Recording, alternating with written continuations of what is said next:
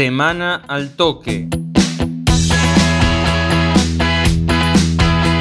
Fin de semana de fútbol. Primera Nacional. Estudiantes encara el último amistoso de su preparación en Buenos Aires. Este sábado desde las 9 de la mañana jugará ante Villa Dálmine. Cabe recordar que el lunes pasado jugó dos partidos ante la Guay Urquiza, con triunfo por 3 a 1 y un empate en cero. El miércoles se enfrentó a Chacarita, con quien igualó 1 a 1 en el primer cotejo y se llevó el triunfo 2 a 0 en el segundo. El próximo viernes 28 de enero, Estudiantes jugará otro amistoso ya en el estadio Antonio Candini ante Godoy Cruz de Mendoza. Torneo Provincial. Belgrano de Coronel Moldes inicia su faena en el Provincial. El único representante liguero en el certamen cordobés hará su debut en la zona 2 este domingo desde las 18.45 ante Central Córdoba de la Bulalle en condición de visitante.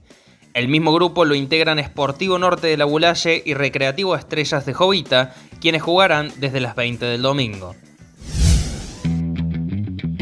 Liga Regional. Continúa el clausura y vuelve la primera B. El torneo de la máxima categoría del fútbol regional dividirá su novena fecha entre viernes y domingo.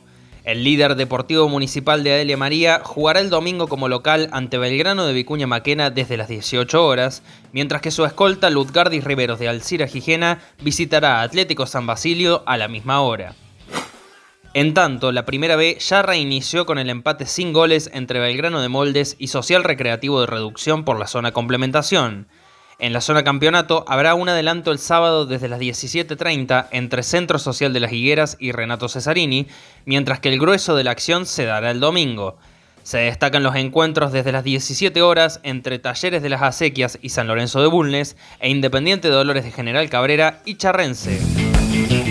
Semana al toque. Fue una producción de Al Toque Deportes.